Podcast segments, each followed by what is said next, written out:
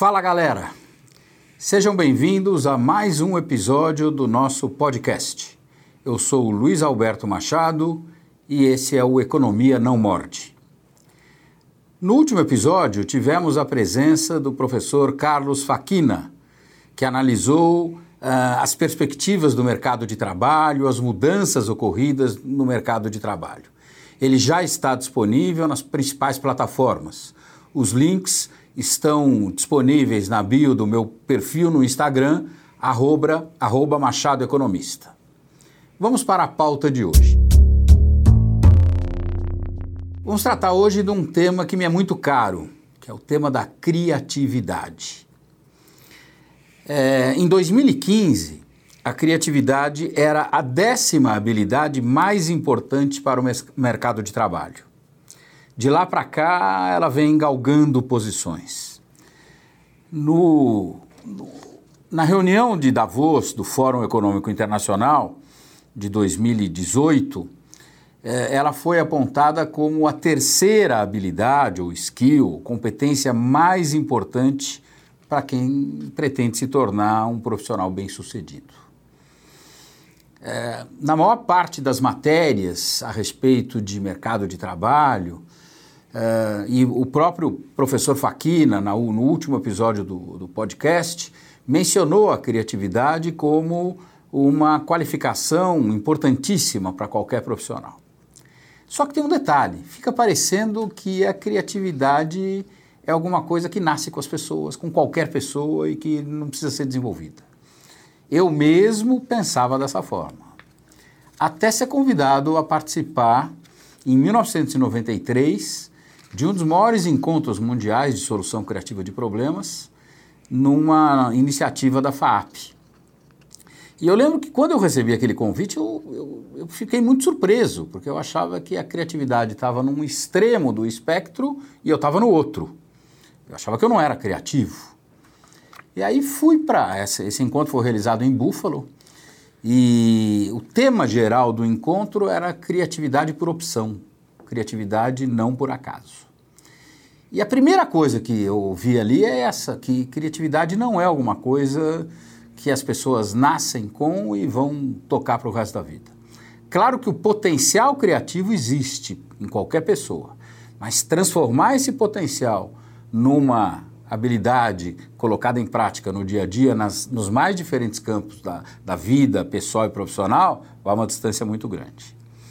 Então, antes de falar no que a criatividade é, recorrendo aí a alguns especialistas, eu vou falar o que a criatividade não é. A criatividade não é um dom natural, ou seja, um dom com algumas pessoas com, com algumas pessoas nascem e outras não. Não é magia, ou seja, as pessoas criativas conhecem algum truque que os outros não conhecem. Não é por aí. Também não é mistério, ou seja, a fonte da criatividade não é alguma coisa misteriosa que só algumas pessoas conseguem revelá-las. Também não é loucura. Ou seja, não necessariamente as pessoas criativas têm que ser loucas ou excêntricas. Eu lembro que quando eu comecei a me envolver com criatividade, uma pessoa que no Brasil sempre era citada como exemplo de pessoa criativa era o Washington Oliveto. E o Oliveto estava vivendo uma fase em que ele usava umas gravatas muito estranhas, com elefantinho, com Disney, com, com Mickey. Eu falei, meu Deus do céu, será que para trabalhar com criatividade eu vou ter, ter que usar gravata desse tipo? Depois eu percebi que não era bem isso e mesmo ele passou dessa fase e passou, abandonou essas gravatas. Muito bem. Se não é nenhuma dessas coisas, quais são algumas definições de criatividade? Eu vou recorrer aqui a alguns autores importantes. Inclusive para aqueles que acompanham pelo YouTube, que têm acesso à imagem, vocês vão pegar algumas imagens fora do contexto, invertidas, ah, para tirar as pessoas da, da chamada zona de conforto. Pierron, por exemplo, define a criatividade como uma função inventiva da imaginação criadora. Tá? que é um outro autor consagrado, diz que a criatividade é o processo de desenvolvimento e reorganização da vida subjetiva. Um outro autor que eu vou mencionar aqui, embora o, o livro dele, que tem um título interessante chamado Grande, é, Grande Ideia, mas na, na, verdade não é um livro muito criativo, portanto eu não recomendo a leitura para muita gente, mas a definição eu gosto muito. Charles Tick Thompson diz que a criatividade é a capacidade de olhar a mesma coisa que todos os outros, mas ver alguma coisa diferente nela. Essa, essa definição, a primeira vez que eu vi, me agradou muito, porque é, eu, eu, me lembrei das viagens que eu fazia jogando bola quando eu era moleque, e às vezes a gente não tinha muito tempo para passear, para visitar as atrações dos lugares, era treino, concentração, jogo, treino, concentração, jogo. E nas poucas vezes que saía todo mundo junto, era muito rápido. Ah, vocês têm uma hora e meia para visitar o Louvre. E aí todo mundo entrava correndo, ia ver a Mona Lisa e saía correndo, e quando chegava no ônibus, todo mundo tinha visto a mesma coisa. E alguém me falava, você reparou em tal coisa? Eu falei, como é que ele viu isso e eu não vi? Então, quando eu me defarei com essa, com essa definição do Charles Thompson, eu falei, sensacional. Aliás, Existe uma frase atribuída a Michelangelo que, se for verdadeira, cabe como uma luva nessa explicação. Teria dito Michelangelo: é, As formas estão prontas nas pedras, eu só raspo as saliências. Meu Deus do céu, essa é a diferença entre um gênio e os normais. Eu vejo pedra e ele vê já uma forma definida antes dela estar pronta. Muito bem, todas essas definições e tantas outras que vocês já devem ter ouvido são válidas, são ótimas. Porém, eu me formei numa linha de pesquisa da criatividade, e aí eu já estou dando uma dica. Quer dizer, existe. Criatividade é uma área de conhecimento como qualquer outra. Existem várias linhas de pesquisa sobre criatividade, eu vou falar sobre isso daqui a pouco. Eu mesmo me formei numa linha da criatividade que é muito ligada a negócios criatividade aplicada a business, é, vinculada a resultados. Para esta linha de pesquisa, estas definições já apresentadas são boas, mas são incompletas. Num mundo altamente competitivo, como é o mundo em que nós estamos inseridos, a definição mais adequada seria alguma coisa do tipo: a criatividade é a capacidade de fazer existirem coisas novas ou únicas e que agreguem valor. Ou seja, no mundo competitivo, se não houver agregação de valor, não importa se é bonitinha, interessante, simpática, mas é inútil. Bom, se, se tem que haver agregação de valor, tem que haver alguma métrica. Você tem que ter alguma forma de aferição dessa agregação de valor. E aí vem uma coisa interessante. É, assim que eu comecei a me envolver com os estudos da criatividade, eu comecei a ver que havia uma é, fórmula da criatividade que vários autores utilizavam. E aquilo me entregava. Eu falei, um negócio tão amplo, tão abrangente como a criatividade, é reduzido a uma fórmula. Mas depois, à medida que eu vi que quase todos os grandes especialistas utilizavam essa fórmula, e eu desmembrei essa fórmula, destrinchei essa fórmula, eu vi que eles tinham razão. Essa, essa fórmula, largamente utilizada pelos especialistas, foi desenvolvida pela Ruth Noller. Ruth Noller foi uma enfermeira da Marinha Americana na Segunda Guerra Mundial, que era professora de aritmética em escolas infantis nos Estados Unidos, mas na década de 50, 60, quando a criatividade começou a, a vingar como um campo de estudo isolado, ela acabou migrando e foi uma das grandes uh, autoras nesse campo. Para a Ruth Noller, a criatividade é função de três variáveis: conhecimento, imaginação e avaliação.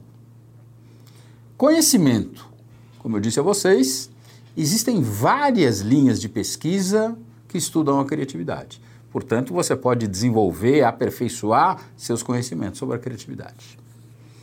Imaginação, a segunda variável, para mim é a mais complicada delas porque a imaginação não se ensina. Imaginação é alguma coisa que você pode até estimular, você pode até é, encorajar as pessoas, mas cada uma vai desenvolver a partir da sua própria formação, da sua própria visão de mundo e assim por diante. E a terceira variável é avaliação. É exatamente nesta variável que você vai ver se houve agregação de valor decorrente da aplicação de um novo processo, uh, da incorporação de um novo produto, de uma nova fórmula e assim por diante. Portanto, aqui uma dica. Se alguma vez você estiver trabalhando e, e gerenciando um programa que envolva criatividade, com vários fatores, não mexa em todos os fatores ao mesmo tempo, porque daí se houver algum impacto, você não vai saber o que, que determinou esse, esse, essa variação. Então trabalhe com controle das, dos fatores. Muito bem. Eu falei que existem várias linhas de pesquisa sobre criatividade. É, eu, num esforço aí de síntese, eu, eu, eu identifico cinco gerações ou cinco linhas de pesquisa no estudo da criatividade. A primeira delas é, é do pensamento criativo. Data dos anos 1950 e a ênfase era no desenvolvimento de habilidades. Embora existam exemplos de criatividade de pessoas criativas desde a antiguidade, a criatividade como área de estudo só começou mesmo a se desenvolver na década de 1950. Portanto, é uma área muito nova, foi só depois da, da guerra. Essa primeira linha, que teve como talvez principal expoente P.J. Guilford, não conseguiu eh, se generalizar. Eh, ficou restrita a um número muito pequeno de pessoas, normalmente psicólogos e depois seguidos por artistas. A segunda linha de pesquisa, que é justamente a que me, me influenciou mais na formação, é a linha da solução criativa de problemas, cuja ênfase está na produtividade, na busca de resultados para as empresas. Seu grande expoente é Osborne, criador do brainstorming. E Osborne é, acabou desenvolvendo o trabalho num think tank, num centro de pesquisas em Buffalo, no norte do estado de Nova York, e a própria Universidade de Buffalo, a, o campus de Buffalo da Universidade de Nova York, acabou se transformando uh, num local ali que reunia grandes especialistas nessa área e até, até hoje lá se realiza esse grande encontro uh, anual de solução criativa de negócios. É, essa, essa geração começou a se desenvolver na década de 1960, mas vem até os dias de hoje. A terceira geração, que é de certa forma uma dissidência desta segunda, é, dá ênfase na autotransformação e a sua preocupação é com o viver criativo. Por que, que eu digo que é, um, é, de certa forma uma dissidência? Porque o, o, seu grande líder, o seu grande expoente, é um espanhol, David de Prado, que frequentava regularmente as conferências lá em Búfalo. E ele uma vez se inquietou, ele falou assim, puxa vida, esse negócio aqui é meio é, padrão, existe aqui é um modelinho que é para ser aplicado a qualquer empresa ou qualquer pessoa e eu não acredito nisso. Eu acho que para ser criativo, antes da pessoa virar criativo para fora, ela tem que virar criativo por dentro.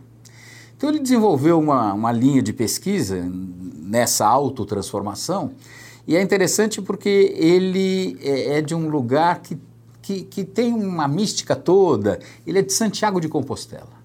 E foi lá que ele desenvolveu uh, programas de pós-graduação de criatividade aplicada total.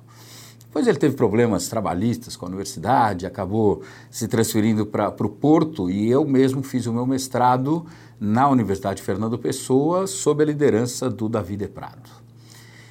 Muito bem, essas três primeiras linhas de, de pesquisa de criatividade têm uma característica é, o foco delas é individual, é nas mudanças pessoais, nas mudanças individuais. As outras duas linhas, as mais recentes, a do Davi, essa terceira, é da década de 1980. A quarta e a quinta já são mais recentes.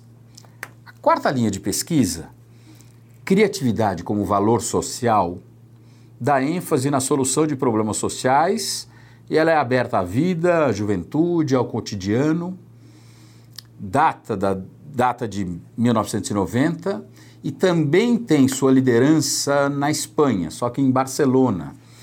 É, o, é, Saturnino é, é, o grande nome, é o grande pesquisador né, nessa área. E eu diria que você começa a perceber a aplicação disso daí é, nas empresas nos chamados programas de responsabilidade social, que começaram a ganhar importância no final do século passado. Por fim, a última linha de pesquisa, já do século XXI, é da economia criativa. A ênfase é na geração e exploração da propriedade intelectual e é uma linha de pesquisa híbrida, porque ela, ela vem tanto pelo lado da criatividade como pelo lado da economia. Eu mesmo acabo de escrever um livro chamado Viagem pela Economia, cujo último capítulo é exatamente sobre economia criativa. Nós seguramente trataremos desse tema num dos episódios eh, futuros aqui do nosso podcast. Muito bem. Como eu disse, se o potencial criativo está presente em qualquer pessoa, o desenvolvimento deste potencial é uma coisa um pouco mais complexa. Ela depende de uma série de fatores, inclusive da própria personalidade, da característica individual. Muita gente me pergunta, mas uma pessoa tímida pode ser criativa? Eu falo, oh, se pode. E eu sempre dou como exemplo o Luiz Fernando Veríssimo tá? que é um cara extremamente tímido. Entrevistá-lo deve ser uma das coisas mais complicadas do mundo, porque as respostas dele são monossilábicas, mas ele é um gênio, ele é um cara super criativo. Muito bem. Há um autor brasileiro, autodidata, que se encantou pela questão da criatividade. Ele era um executivo, não era um estudioso, mas ele caiu meio que de paraquedas em Buffalo lá nos anos 80 e depois ele começou a estudar por conta própria isso daí e aplicar nas empresas em que ele trabalhava. Ele, ele, trabalhou durante muito tempo no setor farmacêutico, em grandes laboratórios. É interessante notar que essas empresas onde ele trabalhava sempre apareciam naquela relação que a Exame publicava das melhores empresas para se trabalhar. Ele tinha uma influência muito grande nisso. O nome dele é Floriano Serra. Ele tem um livro chamado Por que Não? Esgotadíssimo Provavelmente vocês não vão achar nem em sebo, porque eu já esgotei nos sebos os exemplares restantes. Mas esse livro dizia que é, desenvolver o potencial criativo supõe uma série de coisas, principalmente coragem. Por que coragem? Porque o desenvolvimento do potencial criativo supõe a capacidade de aprender a desaprender. No que consiste isso? Em rever, questionar, atualizar, reciclar, usar expressões mais recentes, desconstruir, ressignificar valores, crenças, preconceitos, paradigmas e percepções. Esses cinco elementos funcionam como uma espécie de lentes através das quais nós enxergamos o mundo. O que é uma lente? O que é um óculos? Eu, por exemplo, uso óculos. Por quê? Para corrigir uma distorção. Tá? Mas esse, esse óculos ele é um específico, ele tem um grau apropriado à minha distorção. Não é qualquer óculos que resolve o meu problema. Com um óculos adequado, eu enxergo o mundo como ele é e não distorcido como eu acabo enxergando sem o óculos. Muito bem. Valores, crenças, preconceitos, paradigmas e percepções funcionam como lentes e elas devem ser utilizadas para nós enxergarmos o mundo como ele é. Ocorre que todos eles muitas vezes se tornam tão potentes, tão poderosos, que ao invés de fazerem a gente enxergar o mundo como ele é, eles distorcem. Eles fazem com que a gente enxergue o mundo de acordo com os valores, crenças, preconceitos, paradigmas ou percepções. E aí, ao invés da gente ver o mundo como ele é, a gente vê o mundo como a gente gostaria que o mundo fosse. E por que, que, e por que, que eles são tão poderosos? Porque eles têm origem em pessoas ou instituições que normalmente são muito fortes na nossa formação. Lendo o livro do é, Floriano Serra, muitos anos atrás, eu, fui, eu vi que ele identificava o que ele chamava de pes bloqueadores que estão na origem desses valores, crenças, preconceitos, paradigmas e percepções. E aí eu fui lendo. Primeiro P, os pais. Claro, nossos pais nos passam valores, uma série de coisas, e não temos nenhum interesse em questionar aquilo que nos é passado pelos pais. Segundo P, bloqueador, os professores, sobretudo o professor da, da escola infantil, do jardim, a tia. A gente respeita aquilo e guarda para o resto da vida os seus ensinamentos. Terceiro são patrões. Claro que aí há controvérsias. mas há patrões que se transformam em verdadeiros exemplos, referências, que a gente quer seguir na nossa própria vida, na pró própria trajetória profissional. As outras instituições que, os outros três P's, são as proibições. Há uma fase da vida da gente em que a palavra que a gente mais ouve é a palavra não, e aí isso vai embotando a nossa capacidade, a nossa curiosidade, a nossa eh, vontade de aprender coisas novas. A preguiça é o quinto P bloqueador, autoexplicativa. E o sexto P bloqueador, eh, ele, ele apresenta como a perfeição. Em que sentido? Perfeição como aquele perfeccionismo absoluto. Em busca do ótimo não se faz o bom. Tem gente que nunca faz nada porque nunca está pronto. Está sempre faltando alguma coisa para aperfeiçoar. Muito bem. À medida que eu lia primeiro P, segundo P, terceiro P, na minha cabeça vinha um quarto que não veio até o sexto. Então, o meu sétimo bloqueador é o padre, é o pastor, é o pecado, e cada um de vocês provavelmente vai ter uma série de P's que são fatores que bloqueiam a sua, o seu potencial criativo e que fazem com que valores, crenças, preconceitos, paradigmas e percepções não mudem jamais, transformando-se em dogmas que são totalmente contrários ao desenvolvimento da criatividade. Muito bem. Claro que você tem uma série de autores que trabalham muito bem com esse tema, a questão dos bloqueios mentais, alguns comportamentais, alguns. Uh, eh, como é que se diz, conjunturais, eh, do ambiente em que você está, tudo isso é muito interessante. Mas, supondo que você consegue superar tudo isso, e não é fácil, escala é longa, isso passa por conhecer um pouco o funcionamento do cérebro humano, isso passa por conhecer um pouco as nossas múltiplas inteligências, isso passa por conhecer um pouco a, conexão que existe entre as dimensões. Eh, pessoal, uh, a dimensão, uh, como é que se diz, espiritual, a dimensão física e a dimensão uh, espiritual. Muito bem. Mas vamos dizer que você consegue desenvolver o teu potencial criativo. Aí vem o outro problema. Como é que a criatividade se transforma naquilo que as empresas querem? num, num diferenciador, num, num, num potencial de competitividade, num diferencial de competitividade. Embora existam mil fórmulas de variações, na verdade, você tem apenas duas maneiras pelas quais uma ideia criativa vai se transformar.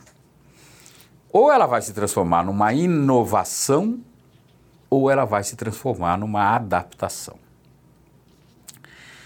É, autores importantes têm trabalhado esse tema contemporaneamente, como Michael Porter. Tá? É, um dos livros considerados aí mais importantes da cadeia de, de livros aí de negócios foi um livro exatamente sobre é, é essa, esse aspecto da transformação da criatividade é, em inovação. E, e ele estabelece a diferença entre inovações ou mudanças disruptivas, que são as mudanças radicais, que passam por mudanças de paradigmas, que significam a criação de alguma coisa completamente diferente de tudo que existia antes. E a outra, a outra possibilidade do espectro, que é a adaptação, é a mudança incremental. É, são os aperfeiçoamentos constantes que você vai promovendo num produto, num processo, num serviço que os japoneses chamam de Kaizen. Provavelmente o melhor, a melhor tradução para Kaizen é aperfeiçoamento contínuo. Se eu perguntar para inúmeras pessoas, o que você acha melhor? A mudança radical, a disruptiva ou a incremental? A pessoa vai dizer, ah, para diferencial competitivo é a mudança radical. Tá? Concordo. Só que num mundo onde o acesso à informação é cada vez mais generalizado, é cada vez mais difícil você manter isso daí fechado a sete chaves. Eu faço até uma brincadeira que o que antigamente dava cadeia com o nome de uh, espionagem industrial, hoje é chique, chama uh, buscar as melhores práticas. Tá? Você está cheio de livro aí nas, nas livrarias de negócios é, sobre exatamente isso. Quer dizer, as empresas estão de olho uma nas outras, vão pegar aquilo que foi feito, botar uma cerejinha para diferenciar e vão conquistar o mercado dessa forma, incrementando, aperfeiçoando. Aliás, eu diria até, ouso dizer, que é cada vez mais difícil identificar claramente a fronteira entre o que é uma mudança disruptiva e uma mudança incremental, porque as coisas vão se aproximando é, na busca do, do, encantamento, eu sempre dou como exemplo o Cirque du Soleil. E, e sempre eu fico me perguntando, o Cirque du Soleil é uma mudança disruptiva ou é uma mudança incremental? Ele pegou algumas coisas que já existiam, a ópera, o circo, a música, a dança, juntou tudo, botou num liquidificador e criou um negócio completamente diferente de tudo que existia antes. E demorou muito tempo até surgir uma concorrente para o Cirque du Soleil. Então, é, essa dúvida, eu acho que ela é mais de acadêmicos, porque na realidade o que importa é você conseguir inovar. É transformar a criatividade numa inovação. E a partir daí, você gerar um diferencial para a empresa, para o negócio seu ou para o qual você trabalha. Portanto, a inovação nessa perspectiva é o resultado da criatividade focado num produto, num serviço ou num processo que tem aplicação prática e traz retorno. Por que, que é tão difícil a gente desenvolver a criatividade? E aí é a minha preocupação. Porque se é uma habilidade, competência ou skill que todos querem, ela deveria ter, ser ensinada. E a esmagadora maioria dos programas escolares, universitários, não tem criatividade no currículo, tá? no programa. Então fica aquela ideia de que criatividade é alguma coisa que nasce com as pessoas, que elas não podem desenvolver na escola. Isso é uma visão furada. Então, esta é uma preocupação. E aí vem uma segunda preocupação. Mesmo onde ela merece algum, alguma presença, alguma atenção no programa, é, é ainda o problema da inadequação do modelo pedagógico predominante na grande maioria das escolas e faculdades que continua utilizando um modelo que deu certo no passado, mas que não atende às necessidades de hoje. É um modelo em que você tem um ensino padronizado com avaliação individualizada, ou seja, ensina-se a mesma coisa para todo mundo, como se todas as pessoas fossem iguais, tivessem as mesmas características de aprendizagem, não, não respeita a ideia das, das inteligências múltiplas. Eu sempre digo que quem calcula bem e escreve bem leva uma vantagem desgraçada em relação às outras inteligências. A quem se comunica bem, quem dança bem, quem corre bem, é, quem, quem pensa de forma adequada, quem desenha bem e assim por diante. Então, o ensino padronizado calcado apenas em duas das múltiplas inteligências, e as avaliações são baseadas no método da memorização. Ou seja, o que se espera do aluno, na esmagadora maioria das vezes, é que nas avaliações ele reproduza aquilo que ele aprendeu mediante aulas, leituras e assim por diante, não que ele produza novos conhecimentos. Portanto, com base nesse modelo pedagógico ultrapassado, Uh, a grande maioria dos estudantes acaba sendo o reprodutor do conhecimento e não um criador de novas ideias, de novas propostas. Portanto, o caminho é árduo. Se a gente pretende uh, melhorar, uh, e o Brasil precisa disso, porque o Brasil tem um desempenho triste, medíocre, em termos de produção de é, de conhecimento, em termos de número de patentes e assim por diante, isso passa por rever essas concepções todas, por transformar a criatividade num assunto uh, incluído nos programas de educação e depois a continuidade natural da criatividade seria o empreendedorismo e a inovação. Eu concluo a minha avaliação lembrando que é, Existe criatividade sem inovação, ou seja, nem toda ideia criativa se transforma numa inovação. Mas não existe inovação sem criatividade. A criatividade é um pré-requisito absolutamente fundamental para a inovação.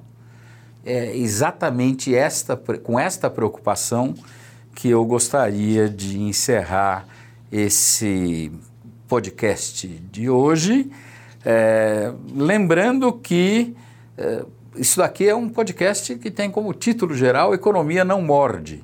Muita gente pergunta, mas o que, que a criatividade tem que ver com a economia? Eu falo, tudo, porque a criatividade é um fator fundamental para a inovação e a inovação é um dos grandes objetivos de qualquer empresa, de qualquer pessoa, de qualquer profissional num mundo altamente competitivo como é o mundo em que nós vivemos. Acho que hoje esse era o recado. Ficamos, portanto, por aqui. Não se esqueça de seguir o meu perfil no Instagram, arroba Machado Economista, para ficar por dentro dos próximos episódios e não perder nada, nem do que já vimos, nem do que nós vamos ver. Um abraço e até o próximo.